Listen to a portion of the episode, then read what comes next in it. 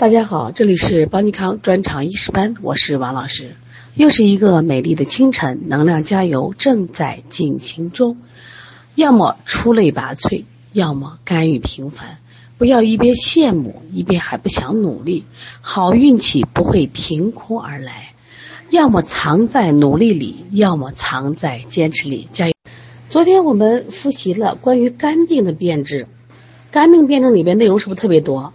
所以大家一边做题一边还要去诵读它。肝血虚与肝阴虚有什么区别？肝郁气滞和肝火炽盛者和肝阳上亢有什么区别？另外呢，就是我们说的肝风内动。肝风内动里边我们讲了有肝阳化风、热极生风、阴虚风动、血虚生风。你看都是风，风风还不一样。所以今天我们把这几个风要好好的比较一下。我们遇到这个小孩高热的时候惊厥，我们认为是体内有风了。小孩的抽动症是不是有风了？中风后遗症是不是有风了？是不是人日常生活中的帕金森症是不是有风了？只要他在动的过程中就不由自主的动，都认是风。那这里面的风，我们来看一下，肝阳化风，它有什么样的症状呢？肝阳化风呢，它是出现出现这个眩晕，就是马上欲扑是跌倒。步履不正，头胀头痛，急躁易怒，头摇，肢体震颤，手足麻木，语言艰涩，面赤舌红，或胎腻，脉弦细有力。大家看到没？他除了这个有摇呀、肢体震颤呀，还有手指麻木，那么他还有这个燥、头疼这样的症状。那甚至突然昏倒，口眼歪斜，半身不遂，舌强语尖。因此说，肝阳化风，它就是一个实症，而且它症状是比较明显的啊，比较明显。那我们现在对比着记，我们来看一下热极生风。热极生风，它是跟什么有关系？它是跟热有关系。高热口渴了，烦躁沾雨，神昏，颈项强直，两目上视往上走，手足抽搐，甚至脚弓反张，牙关紧闭，舌红绛，苔黄燥，脉弦数。热，你高热。惊风是不是这种情况？现在我们来看一下阴虚风动。阴虚风动的话，它跟前面两个有啥区别？那前两个是实症呀，所以这个动的程度肯定不一样。手足震颤、蠕动，你看用的是蠕动，然后呢，呃，肢体抽搐、眩晕、耳鸣，它伴随着这个眩晕、耳鸣，是不是跟肾有关系了？一般都是肾阴虚引起的。口燥咽干，形体消瘦，五心烦热，潮热全红，舌红少津，脉弦细数。你看都是动，它缺水了，阴虚是不是缺水？所以有干的象。血虚，注意它一定是有白的象。你看它也眩晕，它也手足震颤，也麻木，甚至出现了手足举急，肌肉的损动。这里边啊，就是血虚生风是用的损动，阴虚用的是风这个蠕动啊。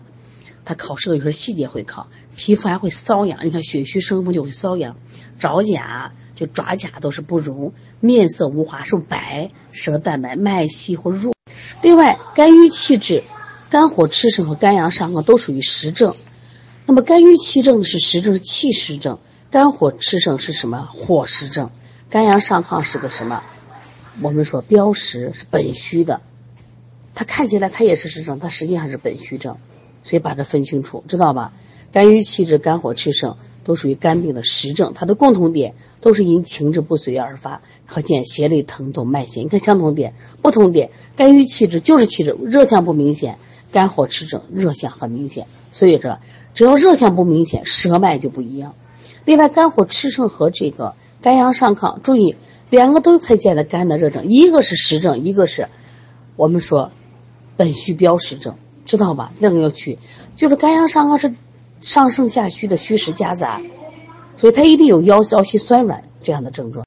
所以说，你看肝病辨证的内容还是非常多的。我们再来复习一下啊，肝血虚，肝血虚，注意它这个肝血虚，因为和肝的症状，它就会有这个肢麻震颤，是不是？视力减退，精少，眩晕。这时候加什么血虚症？那我们说这个肝阴虚呢？你肝阴虚的话，就头晕目涩、胁痛，与虚热症为主要表现。你看，一个是血虚，一个阴虚，表现是不一样的啊。我们教材专门有个表，把这表要记下来。肝血虚和肝阴虚，它共同点：头晕眼花、视力减退，不同点，肝血虚无热象，肝阴虚有热象。所以它的舌脉是完全不一样的，一定一定说它很多症状是像的，舌脉不一样啊。下来我们看一下肾病辨证，肾病辨证里边也不是简单的我们说个肾虚，它不是那么简单，它有肾阳虚，它还有肾阴虚，它还有肾精不足，还有肾气不固，还有还有肾虚水泛，看见了没？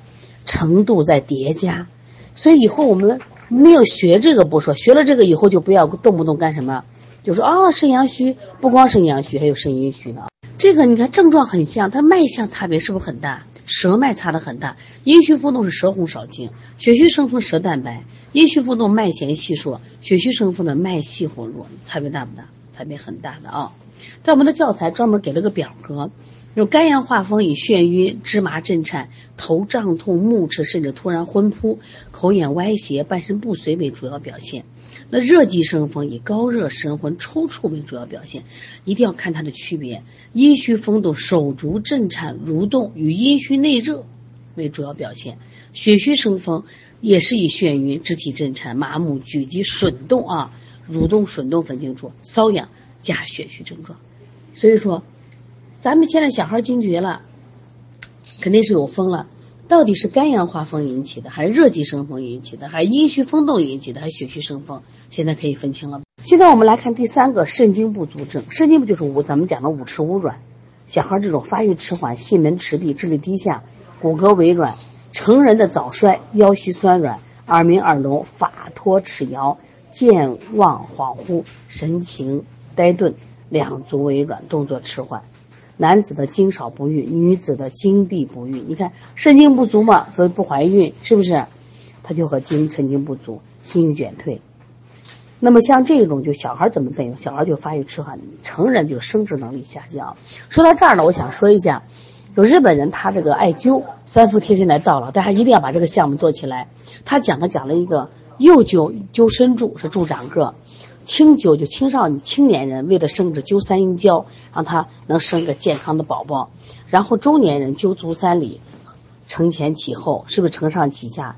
这个厚德载物，你脾胃要好。老年人灸命门关元，让自己的身体，就说我们牙齿不少，啊，耳朵不聋，啊，行走方便。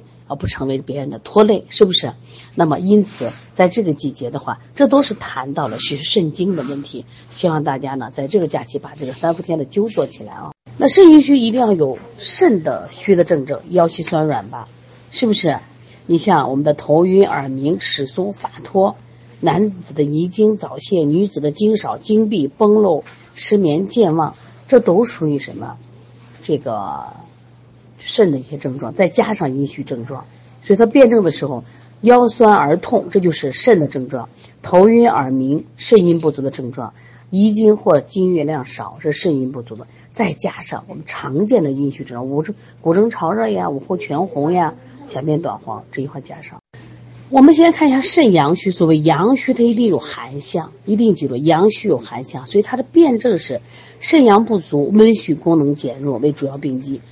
既然是肾阳下焦吧，腰膝酸冷，性欲减退，夜尿多，是不是？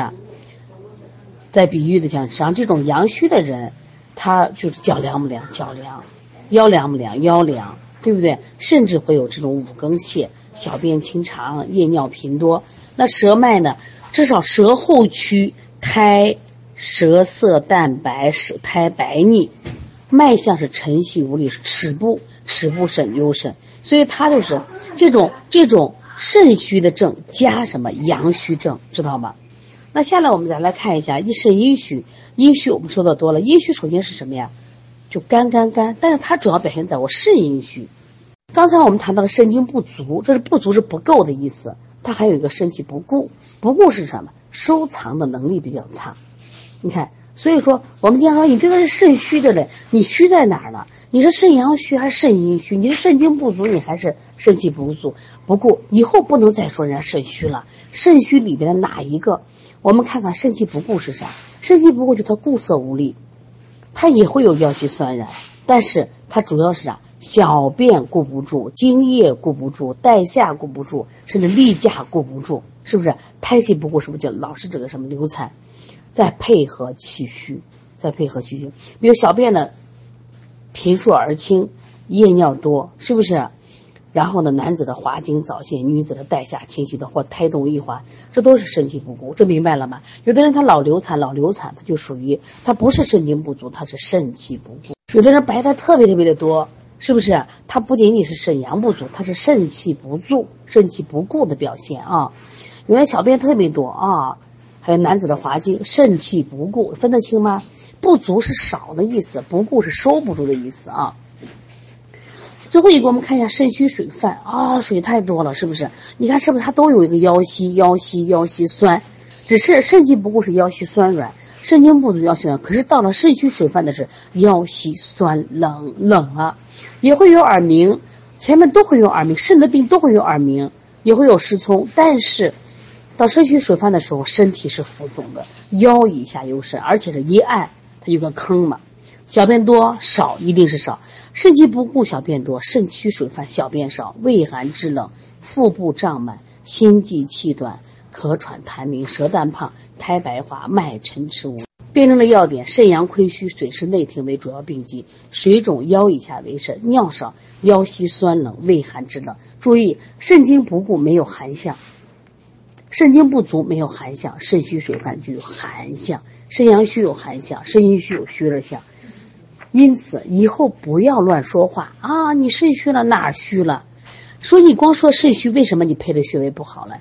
你是肾阳虚还是肾阴虚？还是肾精不足？还是肾气不固？还是肾虚水泛？所以我们学习让我们变得强大，因为你的知识体系饱满以后，你是变得强大了，你的疗效变得好了。所以说，我们这一年。不要光为了考试，我们离考试还有一段时间，一定记住用到临床中，让你的临床水平变得更高。另外，我说一下啊，啊这段时间我写的小儿推拿这个十大配穴技巧，现在呢正在这给大家发书。凡是购买这部这本书的啊，你跟我们的小编联系，那么今天就给。